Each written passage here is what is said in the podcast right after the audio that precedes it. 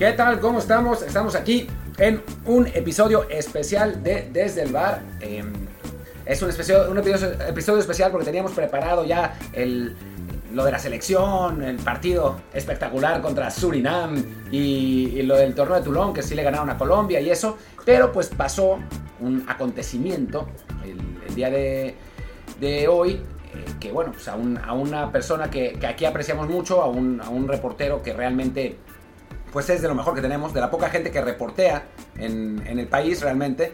Eh, y pues la verdad es que nos, eh, nos pareció importante porque el tema lo, lo, pues lo genera y además porque pues, es algo que, que a todos a final de cuentas nos, nos puede afectar dentro de los que estamos aquí que, y, generó mucha expectativa, ¿no? En, en, en, pues la gente en Twitter nos preguntaba a nosotros qué opinábamos y eso, y pues mejor irnos con, con la voz en general, que es nada más y nada menos que el Fantasma Suárez. Querido Fantasma, ¿cómo estás? ¿Qué onda, pinche Martín del Valle? Y ahora que rompí, güey, para que me acuerdes por teléfono. Saludos a Luis. ¿Qué aguante tiene Luis? ¿Algún pecado debe haber cometido en su vida pasada para Muchos. Muchos, es verdad. Digo, yo lo, lo, obligué, lo obligué a hacer el, este, este podcast conmigo, digo, para eh, pues no sé, no sé por qué, porque... La, memoria es difusa, quizá por ahí es el problema, pero bueno, eso sí, eh, Fantasma, bienvenido al, canal, al programa, está en vivo, eh, y bueno, para la gente que escuchará esto posteriormente en formato podcast, le recordamos que sale siempre en Amazon Music, Apple Podcast, Google Podcast, Spotify y muchísimas más, y bueno, hoy está una razón especial por la cual deben seguir el canal de Telegram, porque estamos en vivo en el canal desde el bar POD, desde el bar pod, pues lo hemos usado ya para transmisiones en eventos importantes, para comentar partidos, carreras, peleas, pues ahora vamos a comentar lo que es pues el tema del día en México, en las redes, en el deporte, el periodismo, pues lo que es eh, tu salida de, de récord, eh, por los temas que bueno, ya comentaron algunos y aquí vamos a extender, bueno, comentaron en Twitter algunos y aquí vamos a extendernos. Pues primero que nada, ¿qué pasó? no Cuéntanos tú, ya, ya vimos tu video de YouTube, le, le, dejaremos a la gente un link para que también lo vea, pero pues vayamos más profundo, hoy tenemos, tenemos aquí más tiempo, vaya. Pues digo, en, a grandes rasgos es lo que platiqué en la en el video que hice para que no se metiera, no se sometiera este tema a la renuncia a las teorías de la conspiración, no lo corrieron y empiezan a inventar muchas cosas. Por e, esa la intención era mm, dejarnos claro el, qué sucedió. Al final de cuentas no es sorpresa. Era desde que yo entrevisté, pues no, no entrevisté, desde que empecé jode y jode, porque no era nada fácil el llegar a que, a que Fidel Curia, al que neta yo le di hasta con la cubeta, toqué temas muy cabrones con él, le decía que era el Chanok, el nuevo Chanok de, de, Veracruz, porque ese mataba tiburones, porque documenté muchas cosas de él, incluso de su equipo, en el, momento que hubo acoso, este, abuso sexual en las fuerzas básicas. En fin, la relación con, con Curi nunca nunca fue buena, este, nos confrontamos en algún, en algún programa de radio eh, que tuvimos en la octava donde fue invitado, y, pero nos hablamos y nos dijimos las cosas como, como tienen que ser, ¿no? De frente. Y posterior a ello, pues ya cuando eh, pues sale eh, sale la información de que fue detenido, de que lo, va a al Moloya, de, todo esto, pues me di la tarea, yo pensé que iba a durar muy poquito en la cárcel, cuatro o cinco días, porque, pues si no saben, yo, estudié, yo estudié Derecho, y aunque no lo ejercí, pues conozco, mm, conozco por lo menos las interpretaciones de, Derecho, y entonces, como era el, tema de que, se le acusó a, a Fidel Cudi, era fraude genérico, y el fraude genérico, este pues según hasta la Constitución, el artículo 19 dice que no, no, puedes recibir una pena corporal, o sea, no puedes estar en la cárcel. Tienes que, que, que, manejarlo de, otro tema. Y este con dinero, dije, pues va saliendo, dos días le van a poner una fianza y va a salir, ¿no? Porque no pueden tener en la cárcel. Pero pasan los meses y pum, te das cuenta que algo está sucediendo porque pues, no es normal, va contra las leyes, algo tendría que ser, haber sido diferente, algo se había trastocado, evidentemente, ¿no? Porque las leyes son muy claras en el Estado de México. Eh, por un fraude genérico en la cantidad, no, no tendría que estar en la, en, la, en la cárcel, no podría seguir su proceso en libertad. y de ahí pelear, este, y de ahí pelearse en los juzgados, al final de cuentas. Pero no sucedió. Empecé a buscar, a buscar, insistir a sus abogados, porque ha tenido creo que como 10 o 15 abogados, y me decía, sí, le vamos a decir, sí, este, déjame ver, y, y, todo era eso, hasta que eh, finalmente hubo una, una llamada de uno de sus nuevos abogados, me dijo, mira, el señor que va a recibir cinco minutos. ¿En dónde? Pues allá en el penal. Y ahí tú lo convences si te da entrevista o no. La pelota está de tu lado. Y, ahí vamos a, a, al Moloya, le dije que sí, vamos, es terrible el, cómo tienes que pasar, eh, llegar ahí, ver a toda la gente angustiada, enojada, con miedo. Es un reclusorio donde debe haber, eh, hay espacio para 2.500 y hay 5.000 eh, hay hombres y mujeres evidentemente separados, porque son dos, dos penales, pero, pero el ambiente es deprimente. Ahí a Fidel en en una celda de visita, eh, de entrada me dijo, ¿qué huevos tienes para venirme a buscar? Y le dije, bueno, pues si los tengo, pues no, lo vengo a buscar por, porque quiero que hable, que me dé una entrevista. Y ahí supe que no se podía dar una entrevista en el penal porque tiene que hacer un montón de trámites, no te dejan entrar celulares, no te dejan entrar este, ni carteras, en fin, un montón de cosas. Y total que le dije por qué sí o por qué no, dije, si tú sigues, si aquí no, no sale tu voz, en tus redes sociales, con las redes sociales no te va, nadie te va a escuchar. Yo lo único que te prometo es que mi espacio va a ser sin censura. Vas a decirme lo que tú quieras, pero también voy a contrastar lo que tú me digas. Yo te pediría que no me dijeras mentiras, porque si te encuentro en una también lo voy a publicar. Yo lo, lo que te ofrezco es darte mi espacio sin censura y yo este, investigo por mi parte. Y entonces me dijo, déjame pensarlo, me gustó que, que vinieras, estuve allí, fue una eh, plática corta, unos 15 minutos, Dije, deja empezar, hablar con mis abogados y, te, y te digo. Y después recibí una llamada de los abogados y me dijo, sí, lo tendríamos que hacer desde el... Eh, él te tendría que llamar desde el teléfono eh, del penal que estaba está fuera de la celda de visita, de aquellos güeyes, de esos teléfonos de Telmex, ¿te acuerdas? Que les metes tarjetas desde tiempo. Tarjeta amigo. Sí, güey, así es. Y, y, y, y, compras tarjetas de 50 pesos, de 30 pesos. Y así de repente llega, este, me dijo, te va a hablar mañana a las 4, a las 5 de la tarde, no me acuerdo. Y este, prepara todo, me, oye, tengo que grabarlo para dejar en evidencia, ¿puedo grabarlo ya? Sí, claro que sí. También la graban aquí en, el, en, en Almoloya. Entonces preparé mi, mi, este, mi teléfono para grabar, le puse, puse otra camarita para que para subir video, y ayer ya ahí recibiendo una llamada del reclusorio y tal.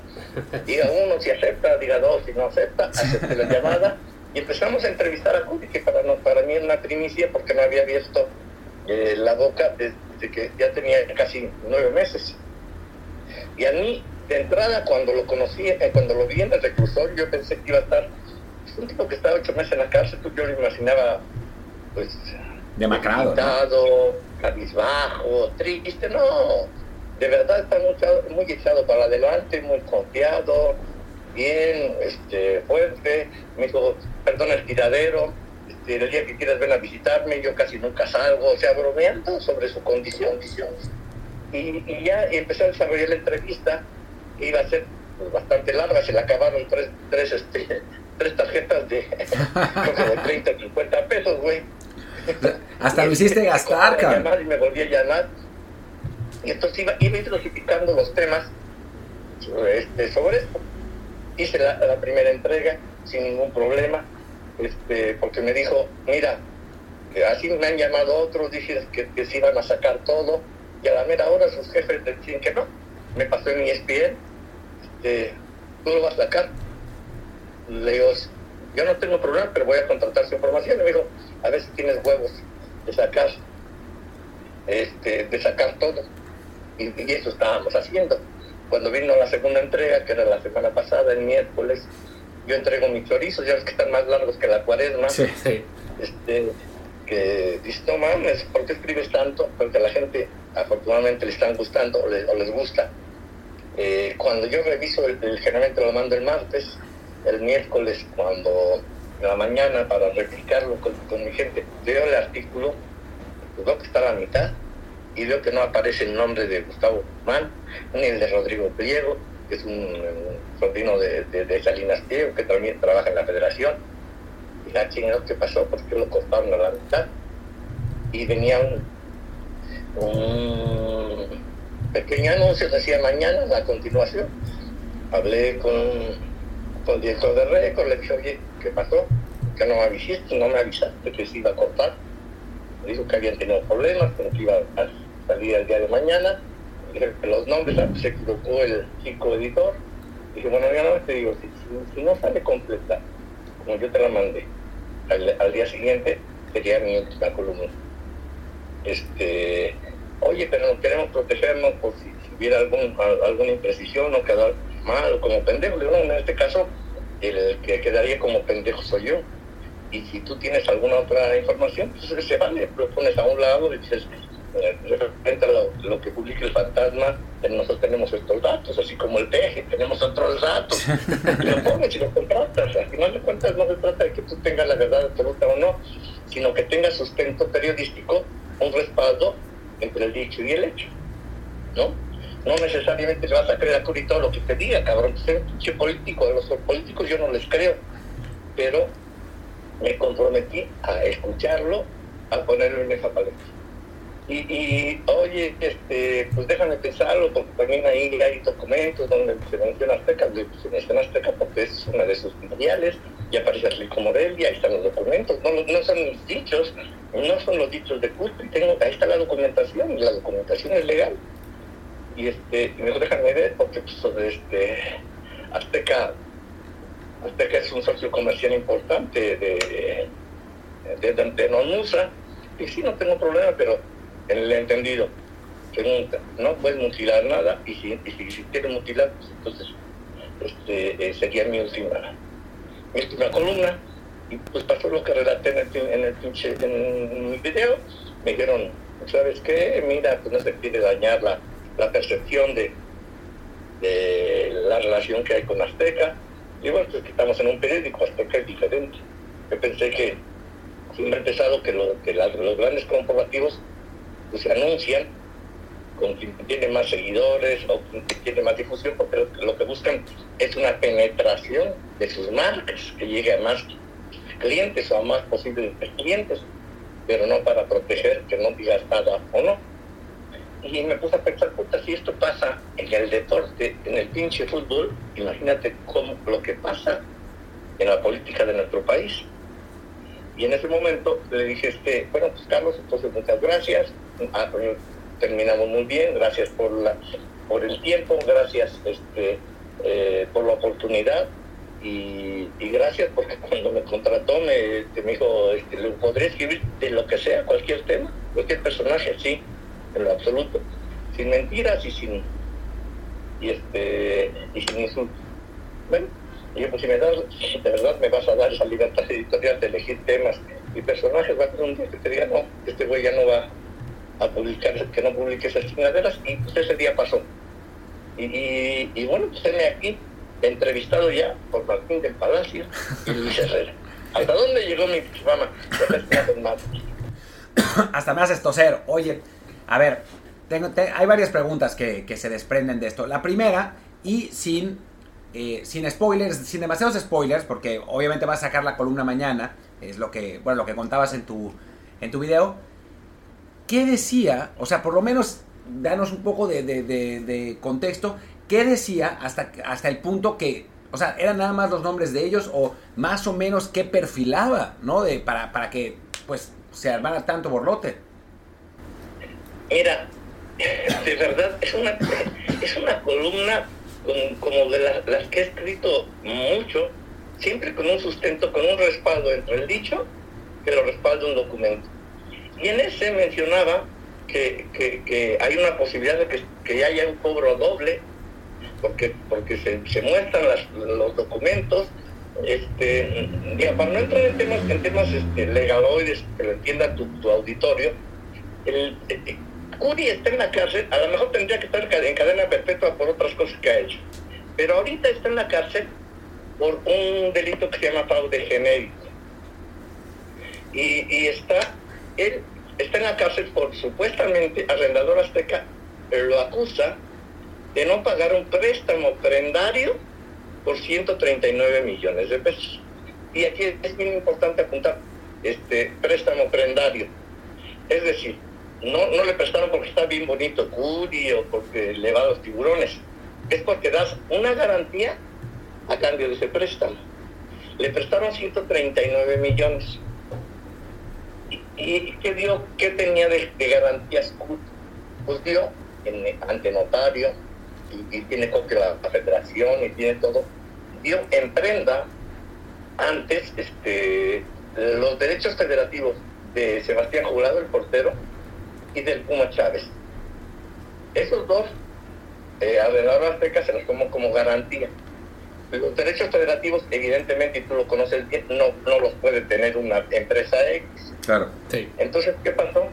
Arrendadora, también en un documento oficial, en un documento ante notario, en un documento del cual tiene copia también la propia federación, le da el 20, ya se cuenta, el préstamo un día y, y, lo, se lo cede a Atlético Morelia, que en ese momento todavía era Azteca, todavía no era Mazatlán. ¿Para qué? Para que los derechos federativos estén, estén este, resguardados por una institución respaldada por la federación y por la FIFA. O sea, le cede las garantías. Se van a Atlético Morelia y se queda con las garantías. Si no paga Curi, le quitan los jugadores y ya. Es como cuando vas al Monte de Piedad, das tu relojito, eh, te dan 100 pesos y si no pagas, te quitan ya, mm, se quedan con el reloj y ya no te cobran más. A ver, aquí hay un paréntesis, ya que mencionaste lo de jurado. Fantasma. Que Fantasma, aprovecho para hacer aquí un paréntesis, ya que mencionaste lo de jurado. Yo recuerdo que cuando se afilian al Veracruz, dicen que, ah, sí, pues los jugadores son todos libres porque su equipo queda, pues eso, desafiliado.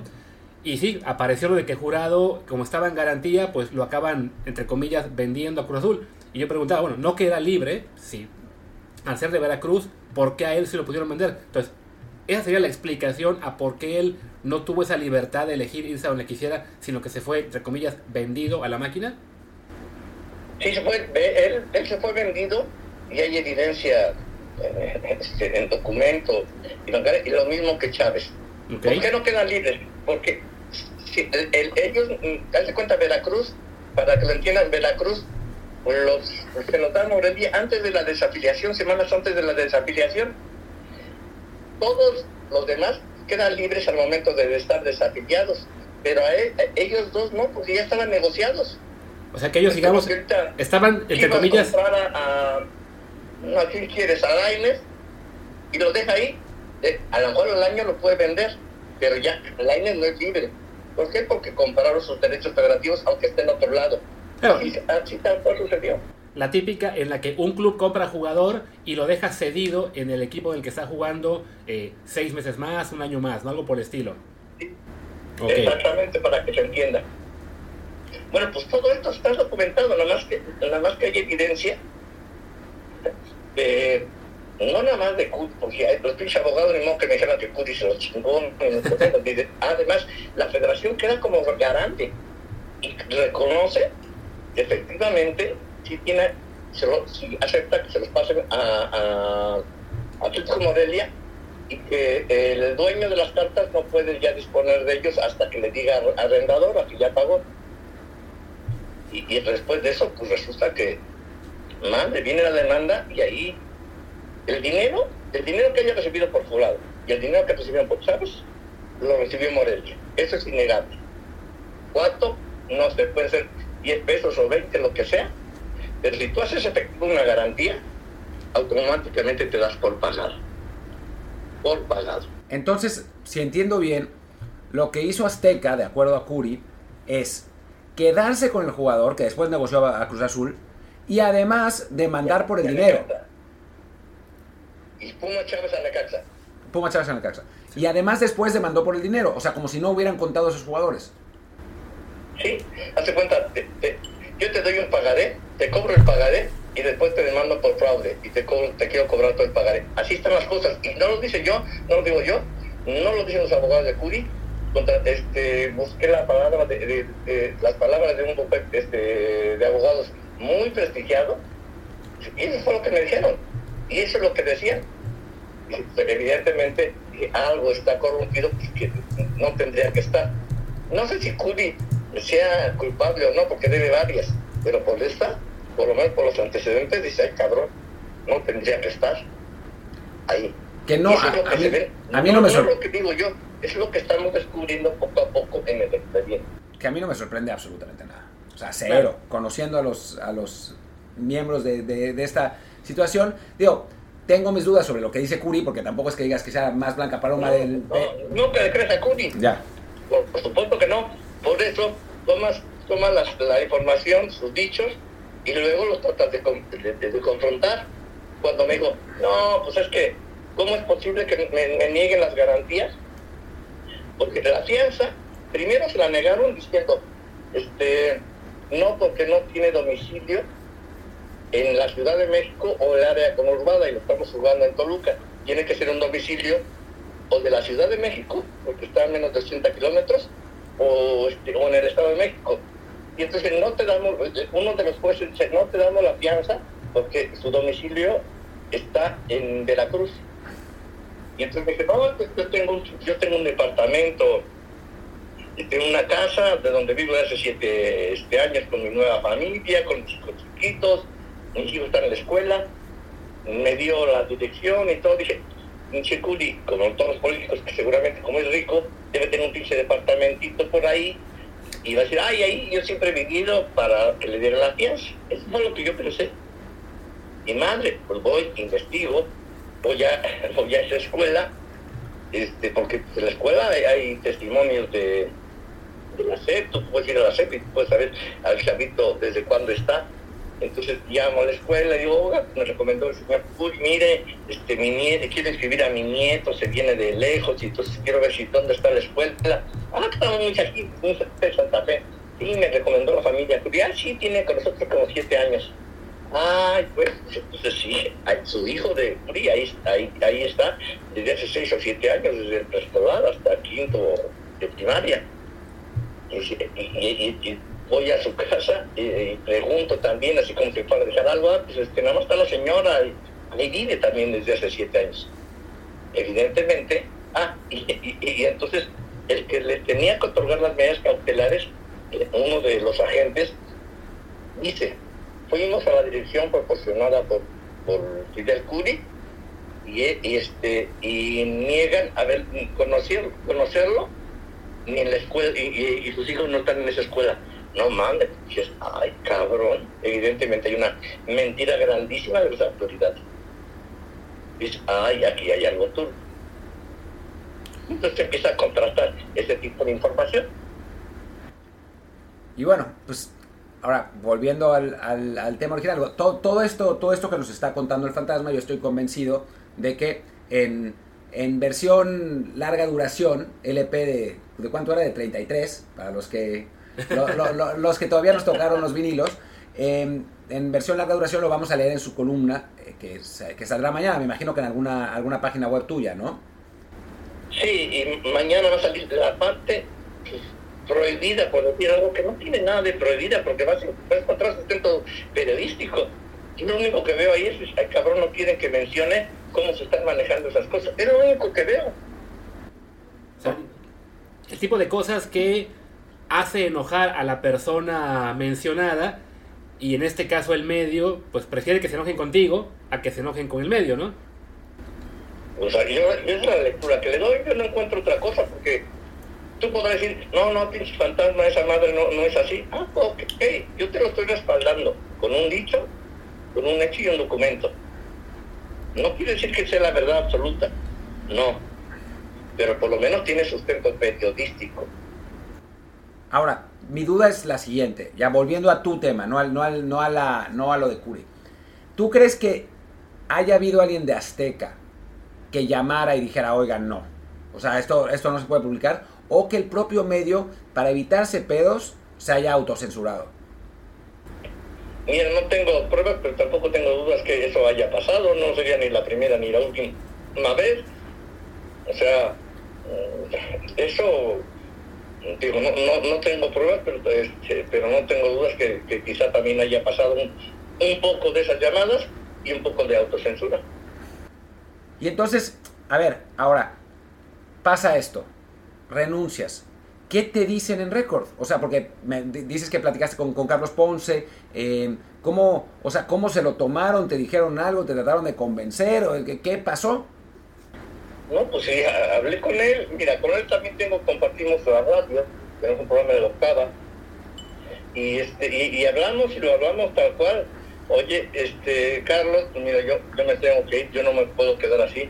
Mira, tienes que entender este, que, que pues, son, es un tema delicado porque son socios comerciales y pues me han dicho que, pues, que, ojalá reconsidera su postura, pero digo, no, puedo reconsiderar mi postura, pero no mi, no, no mi ética ni lo que quedamos, vamos a quedar bien como le entiendo, entiendo su postura, entiendo que pues, no sé, eh, Azteca, eh, Total Play, las empresas de Azteca se anuncian en, Onmusa y a lo mejor eh, esta, esta nota pues, no los deja tan bien parados o, o exhiba algunas cosas que no les gustan y, y, se puedan caer eso, o sea, eso lo entiendo. Lo que no está en negociación es, es qué puedo poner, qué no puedo poner, qué me puedes quitar y qué no puedes quitar. Y, quedamos tal, tal cual, me agradeció, que me que le daba orgullo que mantuviera esa, esa, postura y, así terminamos bien, o sea, como tienen que terminar las relaciones, pero yo tampoco me podía quedar. Pues creo que eres el primer ex empleado de Nosmusa que acaba bien con Nosmusa, ¿eh? Porque te he de decir que muchos ya salimos de ahí muy contentos, pero bueno, eso ya es aparte. Eh, el, bueno, es, es, lo que mencionas de que bueno, es, un, es una columna que evidentemente va pues va a, enojar a algunos. El, se, ya, ya, mencionaste aquí un par de nombres que, que habían cortado el tema original. Pero bueno, tú has sacado a lo largo de estos años en, en récord pues temas muy espinosos. Incluso contra el propio Kubrick, mencionabas, todo lo que pasó en Veracruz, el tema este de los abusos, etcétera.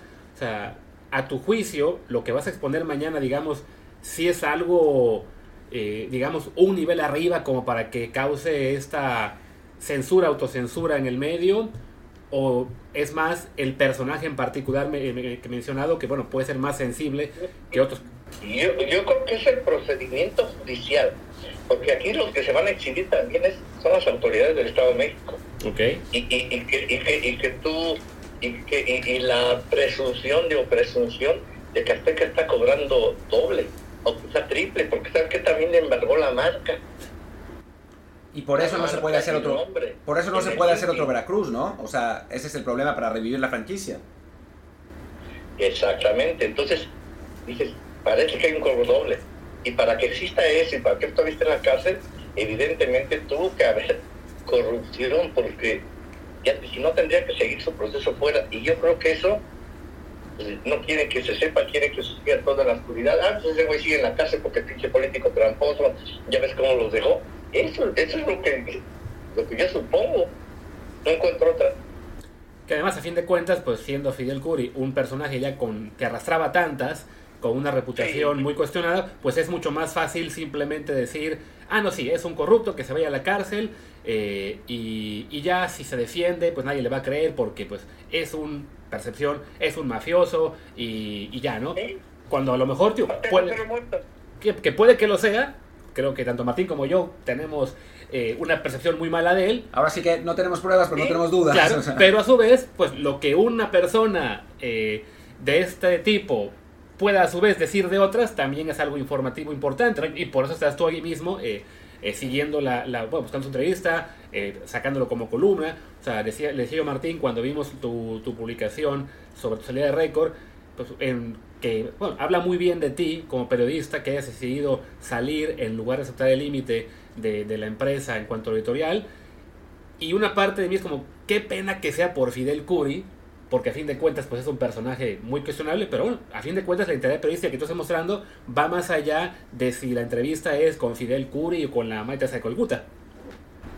Sí, pues a mí me da lo mismo que hubiera sido Fidel Curio, que hubiera sido el, el que fuera. Yo me comprometí con él a sacar la verdad, no la verdad, a exponer sus dichos. Y, y, los iba a confrontar y ahí está la- el video. Dije, pero si lo agarran una, yo también lo voy a publicar. Si tiene este, razón arrendadora, lo voy a publicar. Sí, claro. En esos valores entendidos. Entonces, de repente, nada más no lo pongas porque no dañes a, a nadie. Pues ese es un problema del, del de, de non-uso, de récord, no del periodista. Es mi espacio. Yo tengo que responder ahí por lo, por lo dicho ahí de manera legal.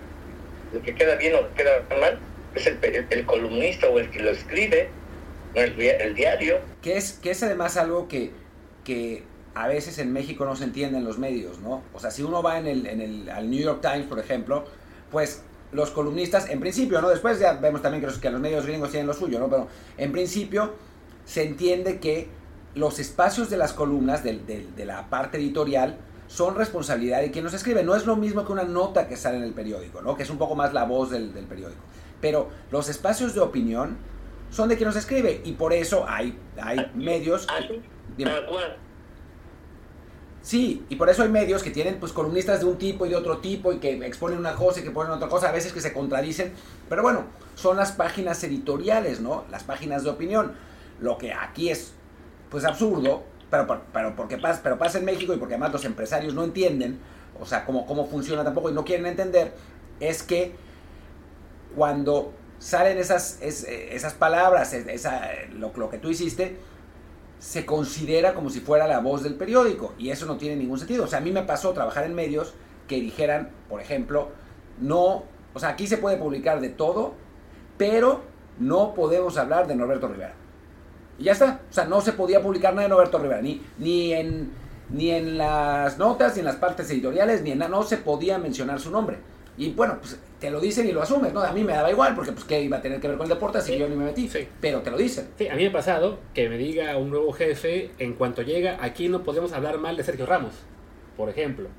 Y ahí sí es un poquito más complicado porque, bueno, pero somos un medio deportivo que va al público español, eh, pues cuando haga algo mal, que no es tan descomún, no es tan descabellado, pues ¿qué hacemos, no? Pues sí, ese límite de repente es de, uno dice, no, pues uno como periodista deportivo o en general periodista, o sea, uno quiere eh, eh, ha- hablar de temas con tal libertad, sin ninguna, este, eh, si- sin ninguna restricción más allá de, pues, de la ética y de, y de siempre decir la verdad. Y sí, en, en muchos medios pasa eso de que, no, con tales personajes mejor no, con tal este, empresa, pues es- tenemos una relación. Y sí, es una cuestión en la que uno tiene que hacer ahí el balance de, ok, le, le hago caso a este medio, o como hizo hoy eh, Ignacio, decir, bueno, pues muchas gracias, pero sí, no, yo no puedo aceptar este, esta restricción, en especial con un tema tan espinoso como este, ¿no? Y por eso, por ejemplo, en este podcast, yo cuando Luis lo empezamos, yo no le dije aquí no se puede hablar mal de Diego Lainez, sino simple- simplemente dije, hay un mercado de coconductores que podrían opinar otra cosa. No, pero habla- hablando en serio, pues sí, yo me imagino que a ti te habrá pasado también en el, en el pasado, ¿no? O sea, quizá no tan directamente, pero pues no, es- no es la primera vez que te toca una censura de este tipo. No, claro que no, y te pasa más cuando estás más chavo, ¿no? Porque en, en aquel momento, si tu, si tu único salario depende de, estás en Televisa, es tu único salario, o, estás en un periódico, es tu único salario, si te ajustan ahí, dices, ahora pues, me hace algo, que, ¿de qué mantengo mi familia?